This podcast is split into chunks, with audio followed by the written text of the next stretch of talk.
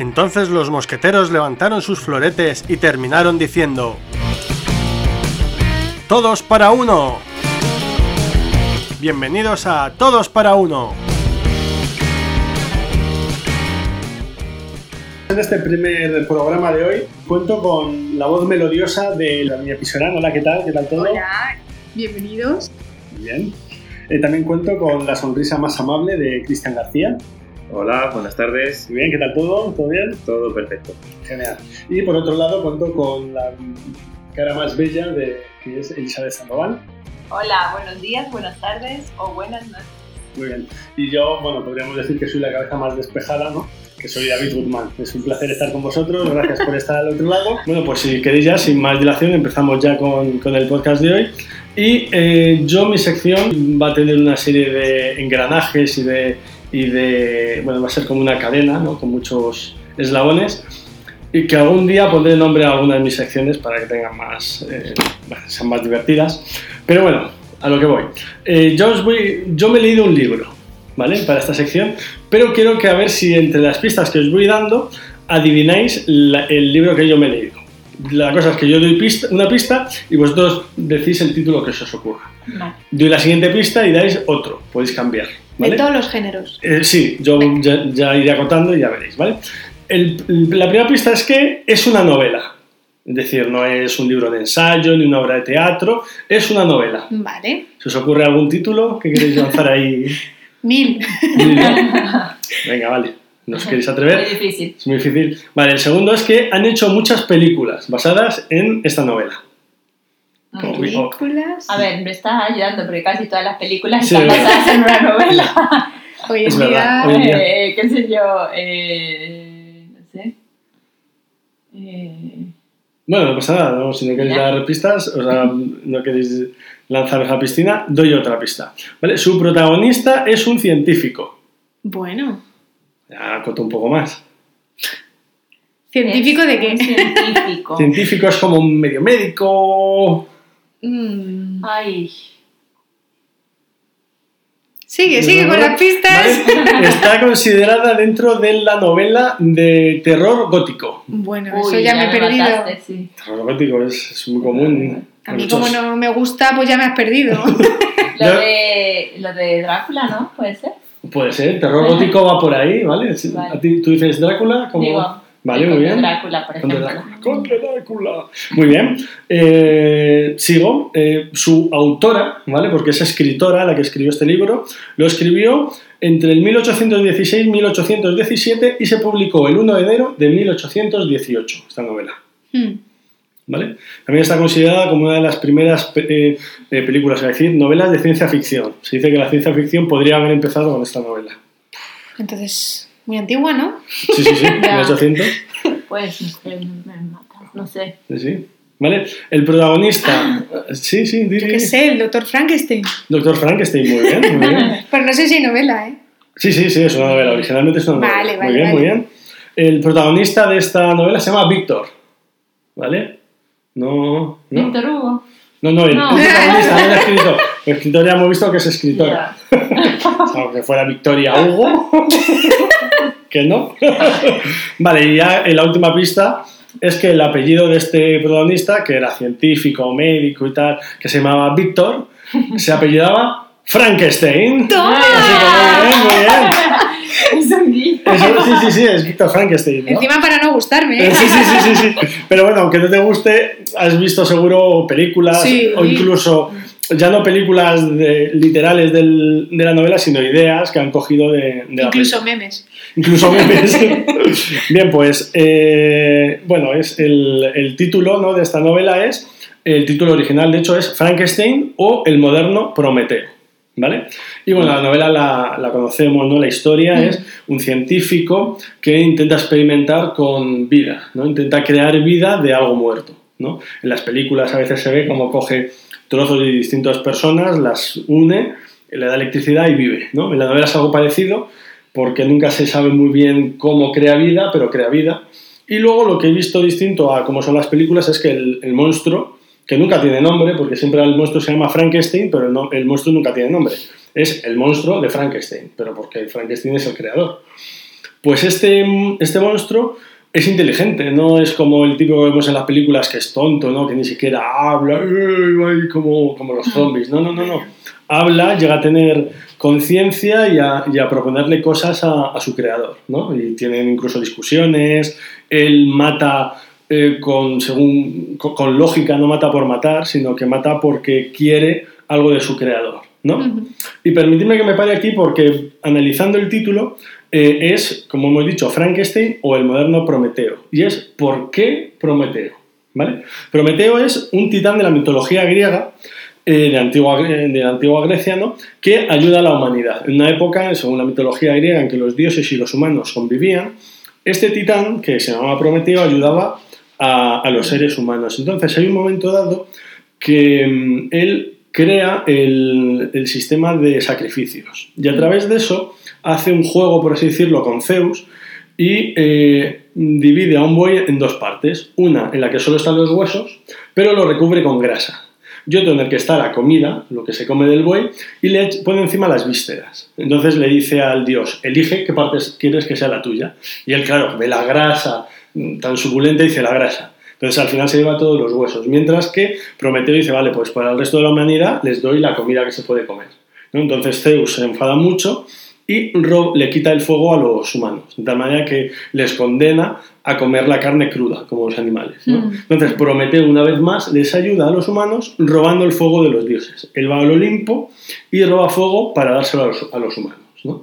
Y una vez más, Zeus se enfada mucho y castiga a la humanidad con la caja de Pandora, que es una caja que al abrirla se desata todo el mal, y eh, a Prometeo le ata a, un- a una montaña y le condena a que un águila todos los días le coma el hígado, ¿vale? Y como es un ser eh, inmortal, porque era un titán, lo que hacía es que por la noche se regeneraba su hígado y al día siguiente, una vez más, el, el águila le comía el hígado, ¿no? Y así todos los días y todos los días, hasta que, bueno, el bueno de Hércules le libera Bueno. a Prometeo. Entonces, pues al final vive. Y es curioso porque me habla de una mitología, ¿no? Y por un lado, ¿no? Una mitología que habla de un ser que contiende contra los dioses. Y en este libro nos habla de un hombre, que es Víctor Frankenstein, Sí. que contiende contra Dios para hacer algo que es divino, ¿no? Que es conceder vida, ¿no? Y por eso eh, se dice que es Frankenstein o el moderno Prometeo. Y además, viéndolo, he pensado que también incluso el monstruo de Frankenstein es un poco un, un poco un Prometeo, porque Mm. también lucha contra su creador pidiéndole algo a cambio. Que de hecho lo que pide Prometeo, lo que pide el monstruo de Frankenstein, la, la criatura es una mujer. Él le dice, yo soy un ser horrendo, que todo el mundo cuando me ve se, se- se asusta y, y me, me repudia, así que yo, creo que tú, yo quiero que tú crees una mujer para mí. ¿no? Anda. Sí, sí, es curioso, ¿no? La historia que, que cuenta. De hecho, ya os digo, este, este ser que a priori es muy, bueno, en, en las películas lo vemos muy torpe y tal, eh, aquí no, habla con él hasta el punto de decir, bueno, Dios le dio a Adán una mujer. Eso o sea, es. yo soy tu Adán, dame a mí una mujer, ¿no? En la novela, bueno. leyéndolo, me ha parecido muy curioso, ¿no?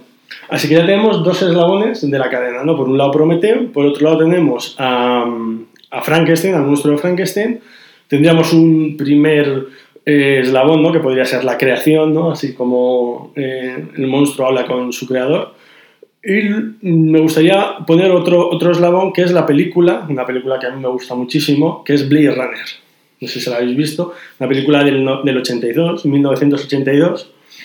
Y, y es curioso porque está ambientada en el 2019. ¿En Y es- serio? sí, sí, sí. Es un futuro en el que los coches vuelan. Vaya. Eh, sí, sí, sí, sí. Qué decepción. Pues, ¿eh? pues como ahora. Muy Pues Muy un- optimistas Un ya. poco como ahora. y y en, este, en, este, en esta película ¿no? existen ser- unos seres que se llaman los replicantes, que son unos seres que han creado una corporación que se llama la Corporación Tyrell, y que estos seres viven cuatro años y, y mueren, y han sido utilizados para guerras en, la- en el espacio o la conquista del espacio. ¿no? Pero simplemente son usados para eso, para, para que hagan tareas que el hombre, el ser humano, no quiere hacer. Mm. ¿Qué pasa? Que se rebelan. Se rebelan contra, el- contra su creador una vez más y, y lo que van es a la Tierra pues a crear el caos. Y de ahí surgen los Blade Runners, que son los, los que cazan a los, a estos replicantes, ¿no? Que es Harrison Ford, es el protagonista, no es el primer... No podría ser otra persona, por supuesto. Sí, bueno, es un actor de esa época, ¿no? De, de los 80, que va por el espacio también, aunque está ambientado todo en la Tierra, en Los Ángeles, ¿no? Eh, es Harrison Ford y es el que caza a los replicantes. Y, en este caso hay un replicante que se llama Rogue Batty, que es uno de los protagonistas también, interpretado por Ruther Hauer, eh, que quiere ver a su creador, al Dr. Tyrell, que es curioso porque vive como una pirámide, ¿no? que recuerda un poco a los dioses, y le, le propone, eh, el- le, le habla sobre la muerte, a él le preocupa la muerte. ¿Por qué cuatro años solo? Porque solo tenemos cuatro años de vida, ¿no? Eh, y, y él quiere vivir más, y eso, Claro. es, eso es lo que le dice a su, a su creador. No os cuento más de la película, aunque es muy, muy famosa, tiene más de 40 años ya, pero bueno, no, no os hablo de la peli, por si quien no la Por haya visto. spoiler, ¿no? Por spoiler, por posibles spoilers. Pero es muy curioso porque este eh, Roy Beatty en un momento dado, eh, la batalla final que tiene con el Blade Runner, él, su cuerpo empieza a deteriorarse y cuando su mano se empieza a agarrotar, él se clava un clavo en la mano. No sé si eso Mm. recuerda a alguien. ¿No? Sí. Él, él además tiene una, una compañera que es una, es una replicante que es- está usada para el placer, ¿no? como si fuera una prostituta, con la que él se alía. ¿no? no sé si también eso recuerda a alguien. Y luego al final, cuando... eh, Esto es un spoiler, pero es un spoiler conocidísimo de la historia del cine. Cuando él muere al final, Sí. este replicante, él hace una frase que siempre he querido tener un, un podcast para leer esta frase que dice, yo he visto cosas que vosotros no creeríais. Atacar naves en llamas más allá de Orión. He visto rayos C brillar en la oscuridad, cerca de las puertas de Tannhausen. Todos esos momentos se perderán en el tiempo como lágrimas en la lluvia. Es la hora de morir. Entonces él se muere, se muere de una manera muy épica y suelta una paloma que, que había cogido en ese momento y una paloma sale volando. No sé si os... ¿Paloma blanca o...? Blanca, blanca. Fíjate. blanca. Entonces es curioso porque, eh, que de hecho esta frase es, es como muy épica y se le ocurrió al actor en el momento, como curiosidad. Y no sé, a mí me recuerda mucho a Jesús, ¿no? Se clava clavos en las manos, bueno, en una, pero se clava, va con una prostituta, como María Magdalena, ¿no? Que era prostituta, sale una paloma que recuerda al, al Espíritu Santo, ¿no? Así que es curioso cómo el relato del Edén, de Adán y Eva, evoluciona en, en Prometeo, con la mitología griega, luego evoluciona en el siglo XIX ¿no? con Frankenstein, con Sí. esta figura de, de este ser creado que, que habla a su creador, oye, ¿qué pasa con esto? Y luego eh, otro eslabón sería Blade Runner, ¿no? Un- unos seres creados que también van a buscar a su creador ¿no? para, para decirle algo. Y ya como último eslabón, una serie que os recomiendo, que es del 2015, de, eh, de Amazon, que se llama Humans. Son tres temporadas, a mí me gustó mucho. Y no os cuento más porque esta sí es más actual y no tengo que hacer spoiler, pero también va un poco sobre eso, ¿no? Sobre cómo el ser humano crea cosas y cómo trata este ser humano a estas cosas creadas, ¿no? Y cómo ha evolucionado esta idea de un creador a eh, cómo sería un, un humano siendo creador. Sí, Es curioso que la historia se repite sí. aún indiferentemente de la época, ¿no? O sea, con sus toques modernos o sus toques antiguos, pero la historia, la base la, es la misma. Sí, Me parece muy curioso. Sí, además, eh, eh, Frankenstein, la, en la historia de Frankenstein tiene toques mm, románticos, claro, Sí, también a la de época. esa época. Claro, Mm. claro, luego nos vamos al 82, pues toques más de ciencia ficción. ¿Cómo será el 2019? Pues, Mm. Ahí, hay, ahí. hay una secuela que es, que es bastante digna, ¿no? De, de Blade Runner, Blade Runner 2049 es la secuela, que trata también un poco el, pues, el, lo que les pasa después a algunos personajes ¿no? de esta historia, que es muy interesante también. Así que bueno, el- me ha gustado traeros eso, una evolución del, del relato de la creación a lo largo de, de- de la época en distintas ficciones. ¿no? Mm, Esa qué es- esa era interesante. mi idea. Muy interesante. Gracias. ¿Qué ahora? Pues si queréis yo. Lo mío no tiene mucho que ver con lo que tú has comentado. Bueno, no pasa nada. Luego lo Mm. quito. Luego se edita. Se edita y ya está. Pero bueno, yo hoy, quería, hoy os quería hablar acerca de una paisana mía que se llama Matilde Hidalgo. Bueno, ella es verdad que ya falleció hace muchos años, pero sí que es verdad que es una mujer muy tenaz que hizo historia, ¿no? Y cambió un poco el rumbo de la historia en Ecuador, también influyó en el mundo y, y en Latinoamérica. Y es una mujer que fue huérfana de padre, fue al, en, en la, cuando estaba en la escuela fue al, al, colegio, que le llamamos así, al Colegio La Inmaculada, que es un colegio donde estudió una de mis primas también. Y, y cuando estuve en el cole, pues, eh, bueno, le, los tiempos eran diferentes y en, eh, luego del cole, pues era voluntaria en el cole. Era voluntaria en el cuidado a los enfermos, porque las monjas, era un colegio de monjas y tenían un hospital de la caridad, entonces ayudaba. Pero cuando terminó el cole, ya las mujeres ya no seguían estudiando.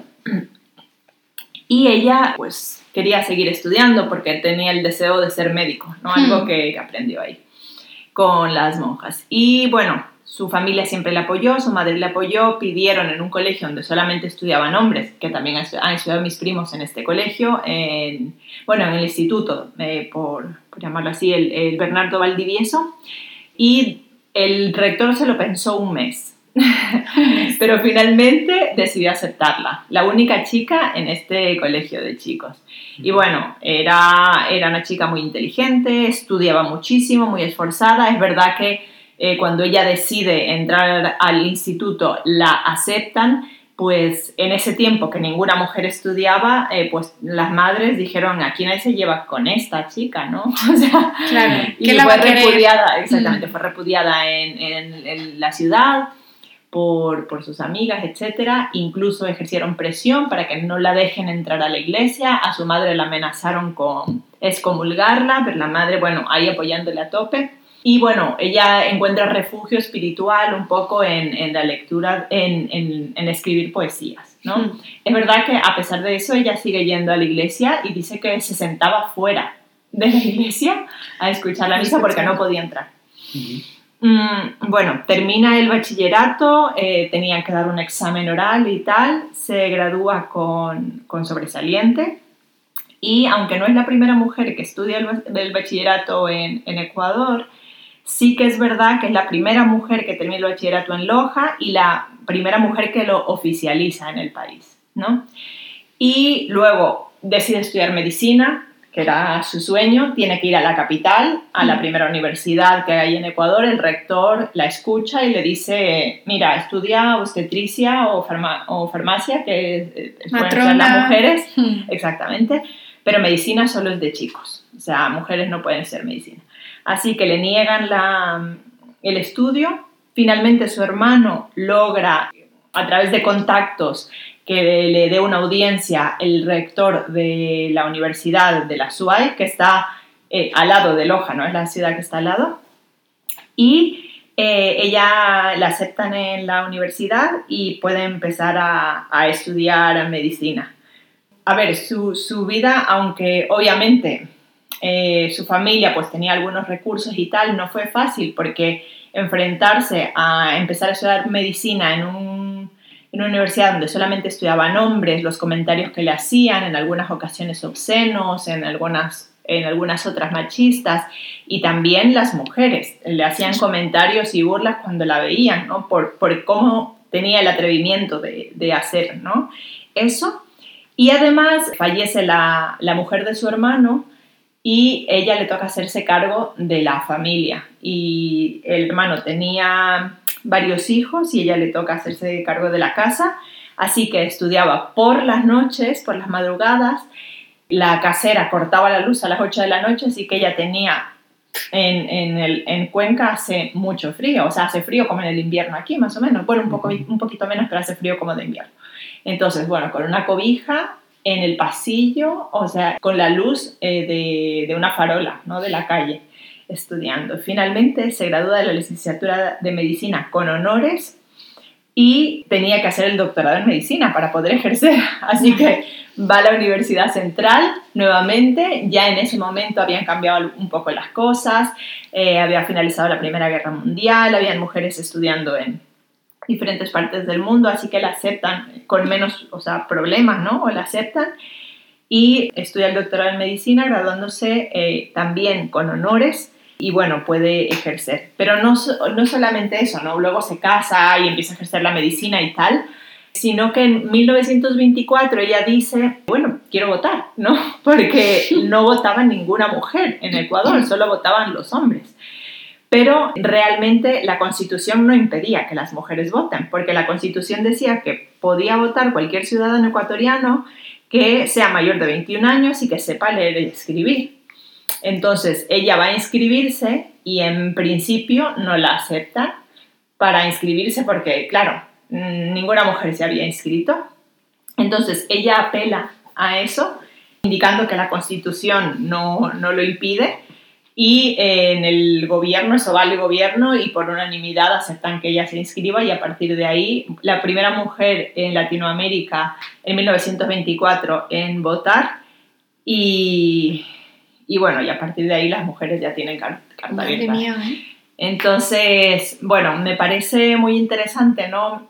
La capacidad que tiene ella, ¿no? Para luchar por sus sueños, para, para perseverar, ¿no? Que tan difícil cuando hay muchas dificultades de por medio y también que todas las cosas que hacemos, aunque las hagamos por nuestro deseo o por o porque consideramos que es positivo para nosotros, pueden tener un impacto en el resto de personas también. Por eso quería hablaros de Matilde. Qué bonito. Interesante. Nació peleadora y ha peleado toda la vida, ¿eh? Y vaya dos peleas que ha tenido, ¿no? La de, la de los estudios y la de... Hay que retar al Estado. Sí, sí, sí, sí. Bueno, pues si queréis yo hoy os puedo hablar un poquito de origen y evolución, Muy bien. pero en algo que a mí me gusta más, en los idiomas. Y nada, pues comentaros que los lingüistas han intentado durante muchos años descubrir las relaciones entre los sonidos de las distintas lenguas con el propósito de identificar un origen evolutivo común para toda la humanidad. Pero se puede decir, sin temor a equivocarse, que no han tenido éxito. Los lingüistas asumen que se requerirían decenas de miles de años para que se formasen las lenguas modernas. Pero la historia de Babel indica que las lenguas modernas comenzaron en su forma básica hace solo unos miles de años. Se nos dice en Génesis capítulo 11 que antes de los acontecimientos de Babel la humanidad hablaba un solo idioma. Por lo tanto, los idiomas modernos comenzaron a desarrollarse solo hace unos miles de años, no cientos de miles. Bueno, el libro de Génesis 11.1.9 de la Biblia nos adentra en la confusión de las lenguas en la Torre de Babel como moraleja al levantamiento de esta torre, una de las edificaciones más conocidas de la antigüedad en la historia. Las Sagradas Escrituras nos dejan muchos fragmentos interesantes, sobre todo los que hablan sobre las lenguas y sus diversas manifestaciones. La confusión de lenguas en la Torre de Babel es la más conocida hasta el momento. Bueno, para la historia, para los que aún no la sepan, eh, cuenta que en la antigüedad los hombres habitantes de la Tierra hablaban todos el mismo idioma, que haremos referencia un poquito más adelante sobre el idioma original. Y con el afán de llegar hasta Dios y sentirse en igualdad con Él, comenzaron a construir una torre muy alta. Esto ocurrió después del diluvio de Noé, donde Dios les había mandado a los hombres dispersarse y llenar la tierra. Ellos contradijeron su palabra y decidieron unirse todos y construir edificaciones para ser reconocidos. Al ver Dios que su mandato no era cumplido y no hacían lo que se les había dicho, confundió sus idiomas para que así no pudieran entenderse y no poder terminar esa torre de Babel. Se originó así la confusión de lenguas y con ello la diversidad de lenguas que conocemos actualmente. Antes de que ocurriera esto, se hablaba el idioma adámico original, y tras esta sentencia de Dios fue dividido en alrededor de 70 dialectos, según el pasaje de la Biblia. ¿Qué os parece esto? Interesante. Hombre, creo que podría tener un poco de lógica, ¿no? Porque a la final eh, los idiomas eh, los idiomas van cambiando, ¿no? Mm, a sí, lo sí, largo sí. del tiempo. Eso no- es. O si no mueren, ¿no? Y es Justo. verdad que si te relacionas con algunas personas eh, solamente, tal vez, qué sé yo, en un trabajo y tal, pues vas adquiriendo Algunos, eso es, algunos Claro, cambios. adaptaciones. Mm, algunas cambios. adaptaciones. mm, o qué eso es verdad. Sí, incluso se Podría nota, ser, ¿no? se nota los distintos, en un mismo país, en distintas zonas, una cosa se llama de una manera y otra se llama Eso de sí, otra. lo veremos también más Sí, sí, adelante. sí.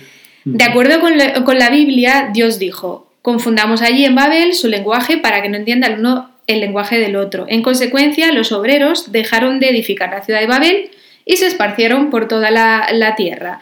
La Biblia no dice todos los idiomas modernos hayan evolucionado de una lengua madre, más bien indica que aparecieron de súbito varios idiomas totalmente desarrollados, bien diferenciados de los demás y capaces de expresar todo género de sentimientos y pensamientos. O sea, para cambiar un idioma a fondo, realmente se necesita cambiar todos sus atributos, es decir, palabras, patrones de palabras y ritmos del habla.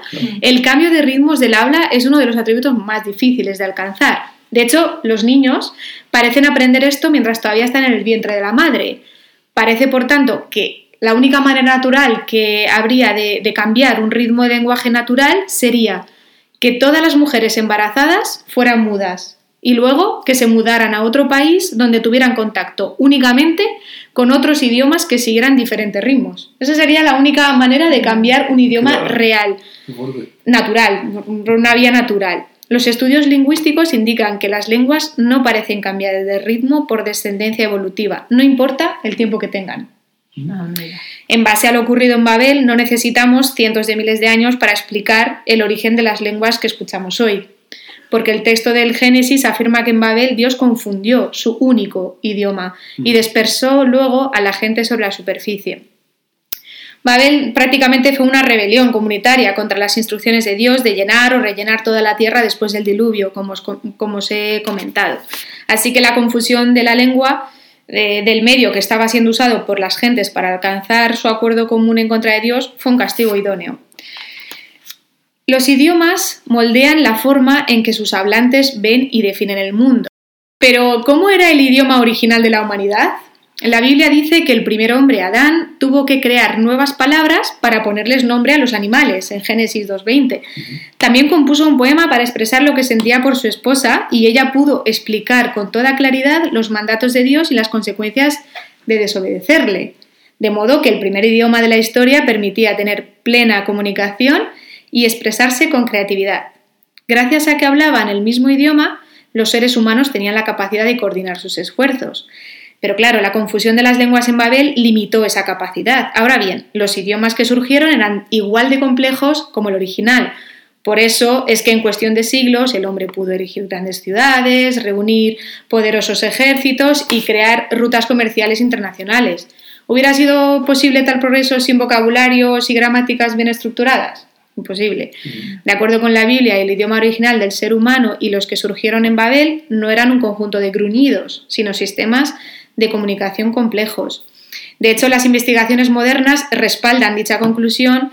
En la, en la obra The Cambridge Encyclopedia of Language señala, todo pueblo que ha sido estudiado, sin importar lo primitivo que parezca en términos culturales, posee un sistema lingüístico complejo y perfectamente desarrollado, comparable al de las llamadas naciones civilizadas.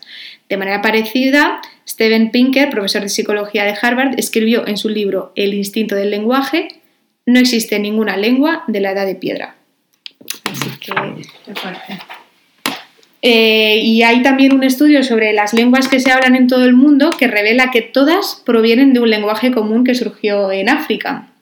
Con anterioridad, investigaciones genéticas han demostrado también, como bien sabéis, que el primer humano se originó en ese continente hace 50.000 años. Y la nueva investigación encontró que el primer lenguaje también surgió allí. Luego los idiomas modernos evolucionarían a partir de ese primer único lenguaje como resultado de la migración de las poblaciones, lo que o sea, es perfectamente respaldado de lo que hablábamos antes. Eh, el científico se interesó en el estudio del origen del lenguaje cuando trabajaba en un proyecto de genética e historia humana. Las investigaciones de genética humana revelan que la principal evidencia de que el ser humano se originó en África es que la diversidad genética es mayor en África y se reduce a medida que las poblaciones se alejan de ese continente.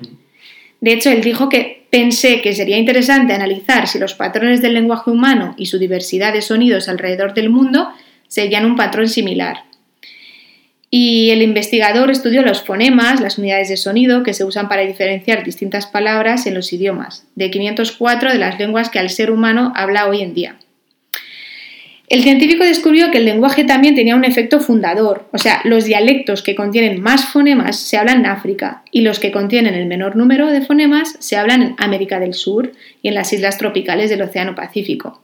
Y él concluye que si nuestras lenguas pueden trazarse hasta África y el lenguaje es un marcador del linaje cultural, esto significa que todos somos una familia, tanto en el sentido cultural como en el sentido genético. Creo que esto es algo extraordinario. Y de hecho esto concuerda con el idioma inicial adámico, el original de la humanidad. Me pareció precioso. Que todo concuerde. Sí.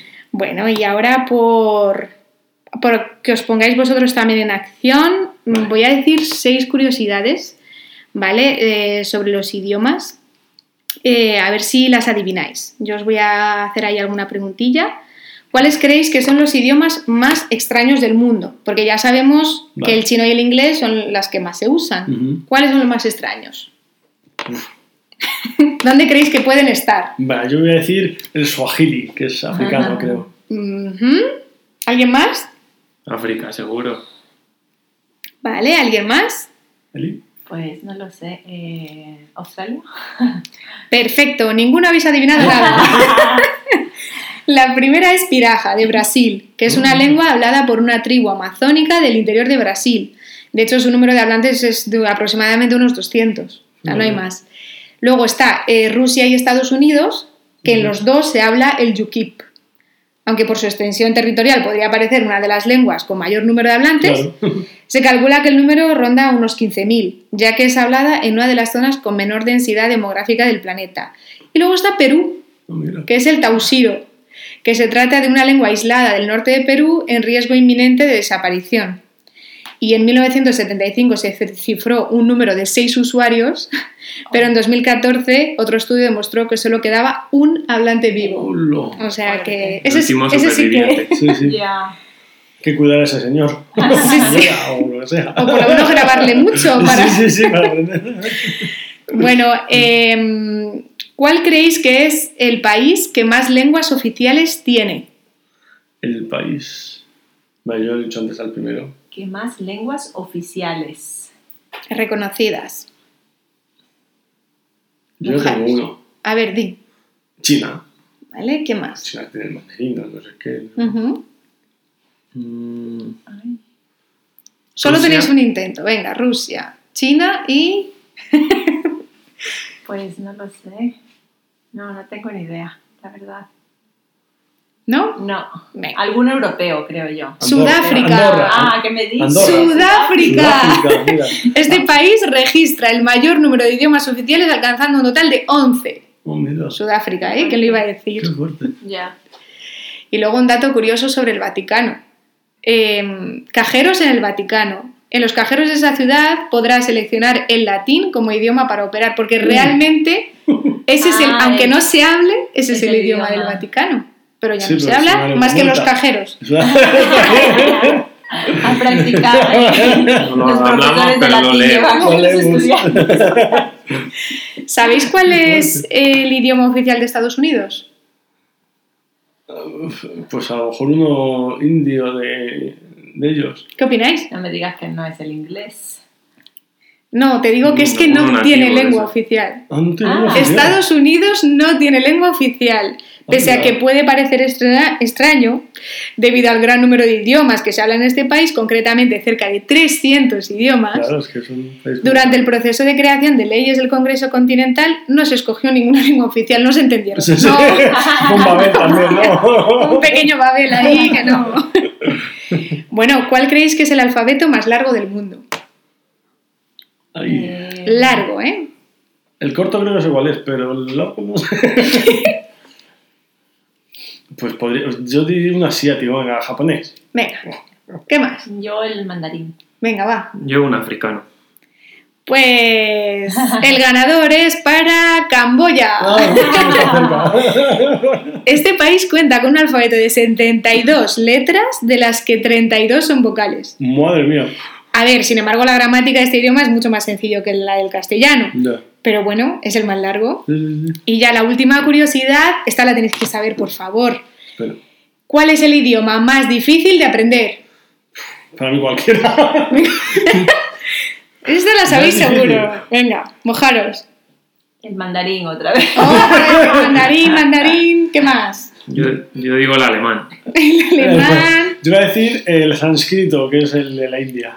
Vale. Pues es el euskera. No, ah, claro. Ay, es verdad.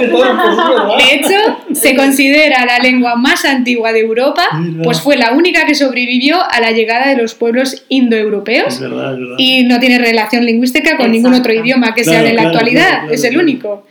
Así que estas han sido mis curiosidades para hoy. Ah, Y bien, y nos dejas muy, muy mal posición porque no hemos aceptado nada de lo que has preguntado. No tenemos ni idea de de nada. lingüística. Por algo se llaman curiosidades. Muy bien, muy bien. Bueno, Cristian, te toca. Pues yo quería hablar un poquito de cómo ha evolucionado la, la alimentación dentro del- de la humanidad a nivel gen- eh, general, no solo a nivel europeo ni España, no, cómo ha evolucionado a nivel histórico. Por ejemplo, empezamos a nivel de, de Egipto, el antiguo Egipto, que el- sobre todo se diferenciaba entre el poder adquisitivo de los ricos y a lo que podían aspirar los pobres. Cambia mucho en el sentido de que los ricos, por ejemplo, pues comían todo tipo de carnes, tenían desde cerdo, vaca, cordero, gansos, podían comer lo que quisieran. Aparte de cereales y vegetales, podían comer cualquier tipo de carne. En cambio, los pobres, los esclavos, pues solo aspiraban a comer algún cereal, alguna verdura y en los días pudientes, pues alguna legumbre. Joder. O sea, vemos la clara diferencia que hay a nivel, a nivel alimenticio. Pero si los que trabajaban eran los esclavos, eran los que tenían que alimentarse mejor. ¿no? Sí, es- esa es la teoría, pero claro, luego al final, ¿qué pasaba? Que muchos esclavos morían dentro de las propias, los trabajos forzosos, una mala alimentación llevada mucho tiempo, pues al final hacía que la gente pues, pues muriera. Avanzamos un poquito a la antigua Grecia, en la que todos más o menos comían un poco de lo mismo y ahí ya vemos ligeras diferencias.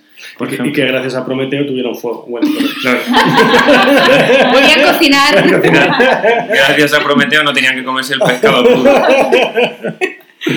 Aquí ya vemos la, la incorporación del vino, por ejemplo, es algo muy mediterráneo Claro. y vemos la influencia y se come mucho más pescado, sopa de legumbres, algo de vino, pan de trigo y estos, por ejemplo, comían muy poca carne.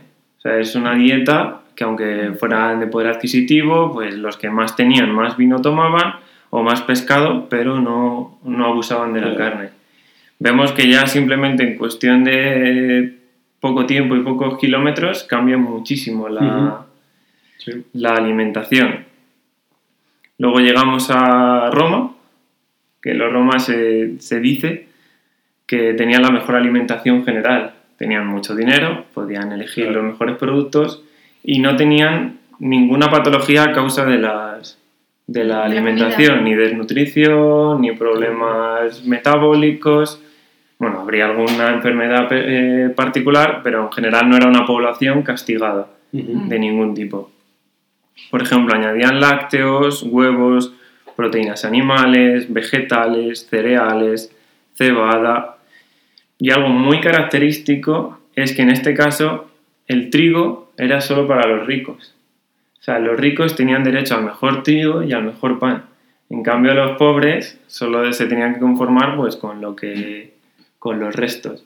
Ujú. Es muy distinto, por ejemplo, de Egipto, que veíamos que las carnes eran para los ricos y los cereales para los pobres. Aquí ya vamos viendo como dentro de la evolución los ricos han podido ser para unas cosas como puede ser ahora. Ahora mismo yo creo que nosotros podemos adquirir lo que queramos. En el supermercado tenemos cosas de trigo, tenemos cosas de carne y quieras que no, eso se acerca un poco a, nos acerca la comida a nosotros. En cambio, en la baja edad media, los pobres igual. Estaban en, un- en una zona muy dicótica y los pobres no comían carne, pero tampoco comían. Sea, eran, los pobres No eran muy nada. pobres y tenían muy poca comida. Les dejaba un poquito pues, lo que les sobraba a los ricos, lo que les dejaban y lo poco que se podían quedar de su campo. En cambio, los, los ricos pues comían todo. Comían carne, comían pescado, comían los cereales y, por ejemplo, una gran diferencia es que en aquella época los, los ricos comían eh, pan negro, o sea, con harina integral, comida mucho más integral, más saludable. Fíjate. En cambio, a los pobres les- el, Pan el- blanco. el pan blanco. Fíjate. O sea, ya Como hoy. Más procesados, comían. hoy en día vemos que los panes integrales y las harinas integrales son más saludables, Y más caras. por lo tanto son más caras, y ya en aquella época ellos ya sabían un poquito Ah, eh, la diferencia entre unas cosas y otras, y por eso generalmente los ricos vivían un poquito más que los pobres, en Claro. este caso. Y comían también más comida vegana que también era más cara, como ahora. Lo que- Eso no, ¿no? creo que lo que no se dieron cuenta es que había celíacos. Porque como no había llegado Claro. Mercadona, Mercadona, que no hacen dado, ¿no? todavía no sabían que, que existía el problema con el gluten. Claro. Un problema, un problema y una patología que ha existido desde tiempos que no nos lo podemos a lo mejor creer es el tema de la gota. ¿Quién no ha oído hablar de- Sí. del problema de la gota? Ahora sabemos que es por la acumulación de ácido úrico en las articulaciones y genera dolores. Pero es una enfermedad que ha estado en- durante todas las épocas, siempre se ha relacionado con, con los ricos. O sea, de los los ricos. Y desde Egipto, o sea, se ve en estudios y en historiadores han visto cómo se describe la enfermedad de, de la gota sin llamarla gota, claro. Ellos decían, Claro. simplemente ven como los como una inflam describen una inflamación en una articulación, un dolor muy crítico y que, le, y que lo solucionaban con la colchicina, que es lo que se ha usado recientemente para todo ese tratamiento de la gota hasta que surgieron los antiinflamatorios. Mm. Es curioso como desde el antiguo Egipto ya vemos que existe una patología tan recurrente. Y, y en la Edad Media y posteriores, la Edad Moderna, se asociaba con la, con la enfermedad de los ricos. Claro. ¿Por qué? Y la enfermedad de los reyes, porque eran los que más caprichos se daban, pues a nivel de marisco, a nivel de alcohol, a nivel de carnes, de azúcares. Pues claro, evidentemente los pobres que no tenían dinero para comer, pues no iban a sufrir de la gota, pero en cambio los reyes Se enfermaban por, de desnutrición. Claro, ya claro, tenían tenía sus propias- tenían su- su- cosillas. Pero claro, no podía llegar a ese punto de, de llegar a la gota. Y ahora está mucho más tratada, ahora tenemos pues maneras de trabajar contra ella, pero todavía sigue existiendo. Claro. Y una evolución total a, la- a lo que nosotros ahora comemos, la principal diferencia es que hemos industrializado todo. Ahora todo está prácticamente, lo que queremos está procesado. Claro. O lo tenemos en bolsas, o lo tenemos en paquetes, porque tenemos todo a mano. Incluso frutas fuera de temporada, verduras fuera de temporada. Y la gran diferencia es que ahora com- comemos cosas prácticamente sintéticas, no comemos nada natural, Sí. porque no lo comes donde lo crías, ni lo crías cuando lo tienes que criar. Así que han surgido bastantes Ujú. Ahora abu- abusamos mucho de harinas, de mantequillas, de quesos, de productos que llevan tiempo de elaboración y que a la larga pueden crear problemas en la salud. Claro. Y ahora después de esto, de esta chapa histórica, quería hacer una pregunta a cada uno de mis compañeros a ver cuán de puestos están en tema de consumo de alimentos. Vale. Vale. Que por otro lado, cuando alguien se moría de gota, decían esta, la gota ha sido la gota que ha colmado. Da igual. No, da igual. Déjalo para el siguiente Sí, podcast. sí. Empezamos de la siguiente manera. Yo hago una pregunta y voy a dar cuatro opciones. Como, Vale. de- Ah, genial. Como en 50 por 15 o 15 Sí. por 50 o Sí, si quieres ser El millonario. Y si queréis el comodín del 50% también lo, Ah, lo qué bien, qué bien. ¿Vale? La primera pregunta es para Eli y es ¿en qué país es el mayor consumidor de queso de la historia? Vale. Bueno, de ahora, de, la durante este tiempo, claro, de que hemos llegado ahora al, al de mayor queso, ¿vale? Te doy las cuatro opciones. A, Francia. B, Grecia. C, Islandia. O D, España. Vale. Estoy entre Francia y España. ¿Quieres el El comodín? comodín del 50%. el comodín del porque 50%.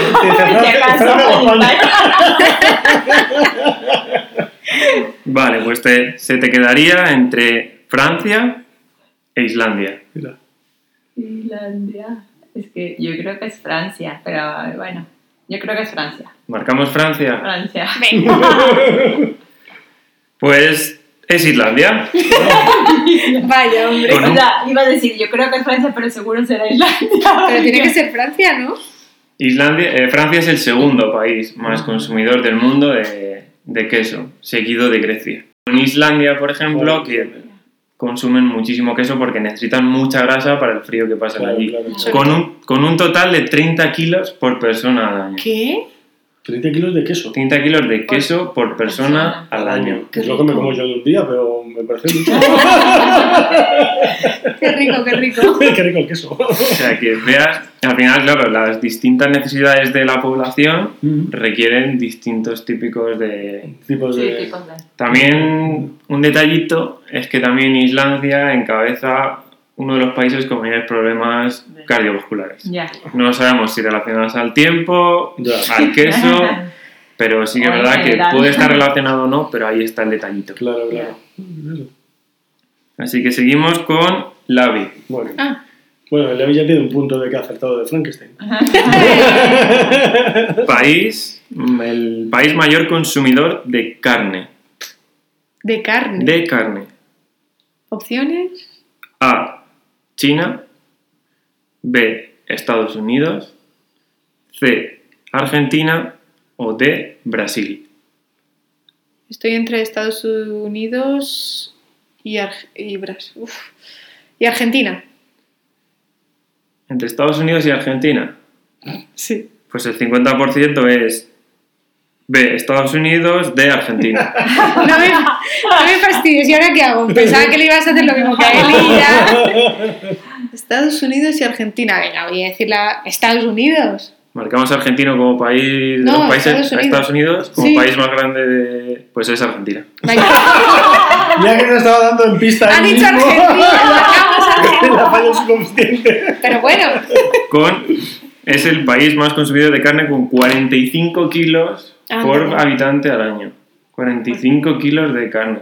No lo como, pero lo podría comer yo. Bueno, igual. Estamos hablando de Es que las- kilos. Es que las parrillas argentinas Sí, sí, sí. son muy famosas, ¿eh? Y que estamos hablando de media. Quiere decir que hay gente Ya, ya, ya. que no Claro, llegue a los 45 claro, kilos claro. y gente que a lo mejor pase de 100 o 150. 25 kilos al año, eso es una burrada.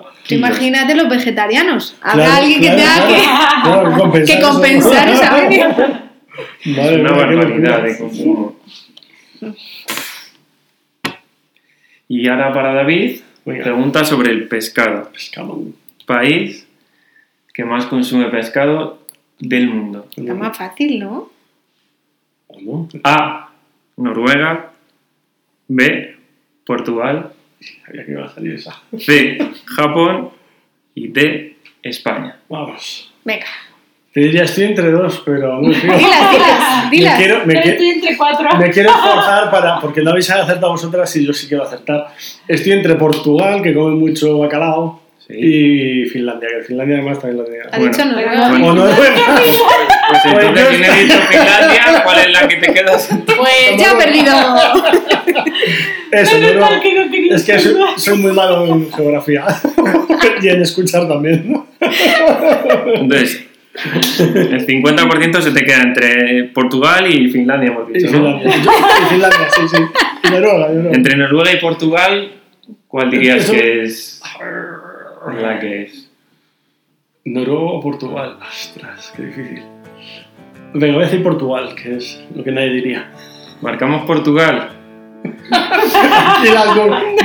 No, no, no. Con un total de 56,8 kilos por habitante al año. Es que come mucho bacalao. Venga, dilo. Portugal. ¡Ah! Él y yo hubiéramos perdido el game.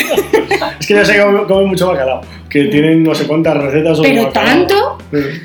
Sí, sí, lo sabía. La verdad que sí, que 56 Sí, sí, sí. kilos por persona al año.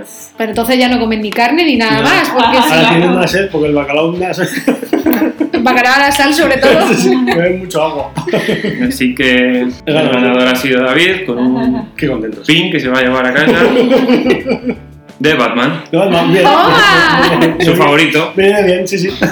¿Y mi pin de Frankenstein? Eh, eh, luego te lo busco. Vale, Y tú vale. hoy elitas sin premio. Muy bien, pues bueno, pues con estos premios y con estas alegrías nos despedimos. Hasta luego, muchas gracias por Hasta escucharnos y a vosotros por estar con nosotros. Gracias, Gracias, adiós. Adiós.